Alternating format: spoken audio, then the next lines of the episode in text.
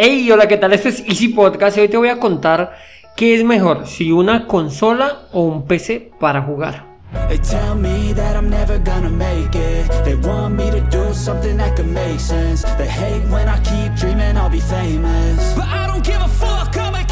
Bienvenidos a Easy Podcast, el podcast, el programa donde hablamos de marketing digital, estrategias, herramientas y tecnología en tu idioma. Recuerda que en cuemon.com encontrarás cursos online para emprendedores, todo lo relacionado con el mundo del emprendimiento. Y sin más, comenzamos.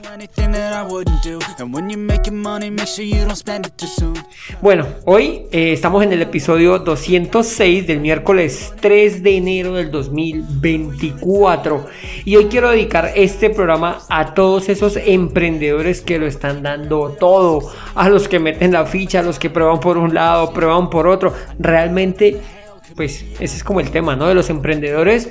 Muchas veces nos toca eh, hacer malabares, literal. No es que digamos, no, eh, la estrategia perfecta es esta. Ojalá existiera la estrategia perfecta. Realmente mm, es, es como decía Thomas Edison, el cual decía que no he fracasado 10.000 veces, sino que he encontrado 10.000 maneras que no funcionan. Por lo tanto, lo que a mí me puede funcionar, lo que a mí me puede estar funcionando muy bien, a ti no o viceversa, ¿no? Lo que, no sé, a ti te funciona el email marketing, ah, genial, viene perfecto, pero a mí, pues como que no. Entonces, aquí realmente toca es eso. Probar, probar, intentar descubrir maneras de cómo no hacerlo. Por eso hablo en un podcast de cómo fracasar rápido. Pero bueno, en fin, a los emprendedores, hey, vamos con toda que este año la rompemos. Y ahora sí, como dijo el dermatólogo, al grano. Hoy quiero hablarte, de ahí hay una pregunta por ejemplo, en mi caso, que estoy muy relacionado con la tecnología, que me suelen hacer o me suelen preguntar mucho, y es a la hora de jugar, ¿qué es mejor? ¿Una PC, ¿Un PC o una consola? Este programa lo hago hoy y no es por casualidad. Por ejemplo, en España, el 6 de enero es el Día de Reyes, por lo tanto es el día que se reentregan los regalos, a diferencia digo yo, ¿no? Además, este lado de los latinos en el cual lo hacemos el 25 de diciembre por la llegada de- del Niño Dios, Papá Noel, Santa Claus, exacto. Entonces, igual, igual una consola, un, un ordenador, un computador, lo compramos casi que a cualquier época y estas fechas suelen ser una de las más esperadas para esas compras. Pero entonces, ¿qué es mejor? Como estaba muy relacionado con, las, con la tecnología, pues siempre me preguntan qué es mejor. La respuesta, como siempre, depende. ¿Por qué depende? Si tú te vas a dedicar solo a jugar, sí que hay PCs que son PCs gamer, que por cierto el precio es muy elevado. ¿Por qué? Pues porque ellos tienen que hacer las dos funciones, ¿no? Tienen que hacer un trabajo normal, el trabajo normal que vas a hacer con un, con un computador, el de trabajo diario, no sé, Excel, bueno, hoy, hoy en día quién usa Office, ¿no? Pero bueno, eh, los navegadores, listo, los navegadores y que ahí tienes todo el trabajo, pero además jugar. Para jugar lo que se, se requiere es mucha tarjeta gráfica porque realmente lo que vas a hacer es trabajar con gráficos el 100% del tiempo. Entonces, en este caso, esos PCs gamer suelen ser PCs muy costosos porque tienen muy buenas prestaciones, realmente es para eso, es para jugar. Entonces, si tu objetivo es solo jugar, con todo el corazón, con todo el dolor del alma, como quieras decirlo, cómprate una consola. Es que de pronto lo necesito para trabajar, te va a salir más barato comprar un ordenador para trabajar, un computador para trabajar, digámoslo así, de un precio relativamente económico y aparte una consola. La consola va a hacer muy bien su trabajo. De hecho, ella nace para eso, para jugar. A quien les puedo recomendar de pronto en que si una consola o un ordenador o un computador pues de, de gamer es a los que trabajan fuerte con el computador. Por ejemplo un diseñador gráfico. Un diseñador gráfico requiere equipos de similares prestaciones a un equipo gamer. Por lo tanto pues digámoslo así te va a servir para las dos cosas. Sin embargo si tú juegas mucho en serio te recomiendo la consola. Que para los niños, no, que un computador muy bueno y así puedes jugar y te vas a gastar un montón de dinero y no lo va a hacer tan bien. Aparte los juegos, que tampoco son gratis, no son baratos. Si no los vas a comprar, tienes que comenzar a piratearlos y hacer historias raras que a la larga te va a terminar dañando el computador. No físicamente, ¿no? Pero sí el sistema operativo. Entonces te vas a meter en, una vaca loca que te recomiendo que si no sabes lo que estás haciendo, una consola. Ey, la consola nació para jugar. Listo, entonces, para tu hijo, es que tu hijo, hey, compra la consola.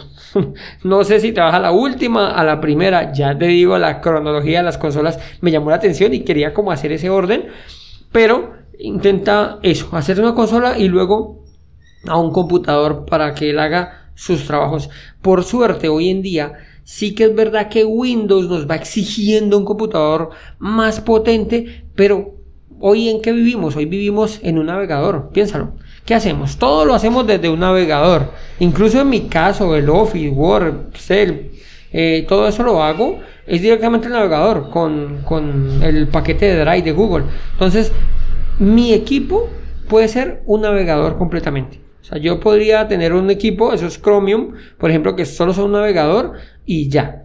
No necesito más. En mi caso, incluso que trabajo con, pues, con computadores, Piénsalo, solo necesito un navegador. O sea que tú ponte a evaluar qué tanto necesitas de un computador. Si realmente necesitas tantas prestaciones como uno cree necesitar, yo sé que todos cuando queremos comprar algo, pues queremos lo mejor, ¿no? Y sí, intenta comprar lo que mejor te alcance con tu presupuesto. No vayas, ah, no, es que me tengo presupuestado X valor, no sé, mil dólares, por poner un número redondo, ¿no? No es que quiera decir que sean los mejores. Pero entonces, tiene mil dólares, ay no, ese está mejor de 500 y los otros 500 me los mecateo. No, no, no, intenta invertirlos, pues porque a la larga te van a servir. Pero si necesitas las dos cosas, jugar y trabajar, intenta separarlo. Literal, intenta separarlo porque las consolas lo van a hacer mejor. Entonces, bueno, muchas gracias. Hasta luego. Hasta aquí el episodio. Ah, no, mentiras. Te había dicho el tema de la cronología. Entre comillas, tuve la suerte de casi tragarme toda la cronología de las consolas de videojuegos. Resulta, voy a hacer de aquí un, un recordatorio eh, rapidito. La primera generación, esto viene por generación hasta la novena, que es la actual. En la primera generación, está entre el 72 y el 77, sale la consola Odyssey en el 72. Ahí arranca la primera generación. No la conocí, no tuve ese placer. De allí, la segunda generación que sale del 76 al 83, que ya ahí llega el Atari 2600. En el 77, ese sí tuve el placer, me lo regaló un tío bueno, sí, a, mi hermana y a mí, el Atari 2600 era genial, la verdad. Esa me encantaba, era, era, tenía un solo botón y una palanquita. y con ese botón alcanzaba para todo. O sea, era, era increíble. Y ahí te alcanzaba para hacer de todo. El Atari 2600. Ya llega la tercera generación, del 83 al 92, en el cual sale Nintendo, que ya es un fuerte competidor. Y en, en el 83, y ahí sale también Sega que es otra empresa de videojuegos en el 85. Solo mandaron la parada en la tercera generación. En la cuarta generación siguen compitiendo los mismos. Eh, la cuarta generación es del 87 al 96.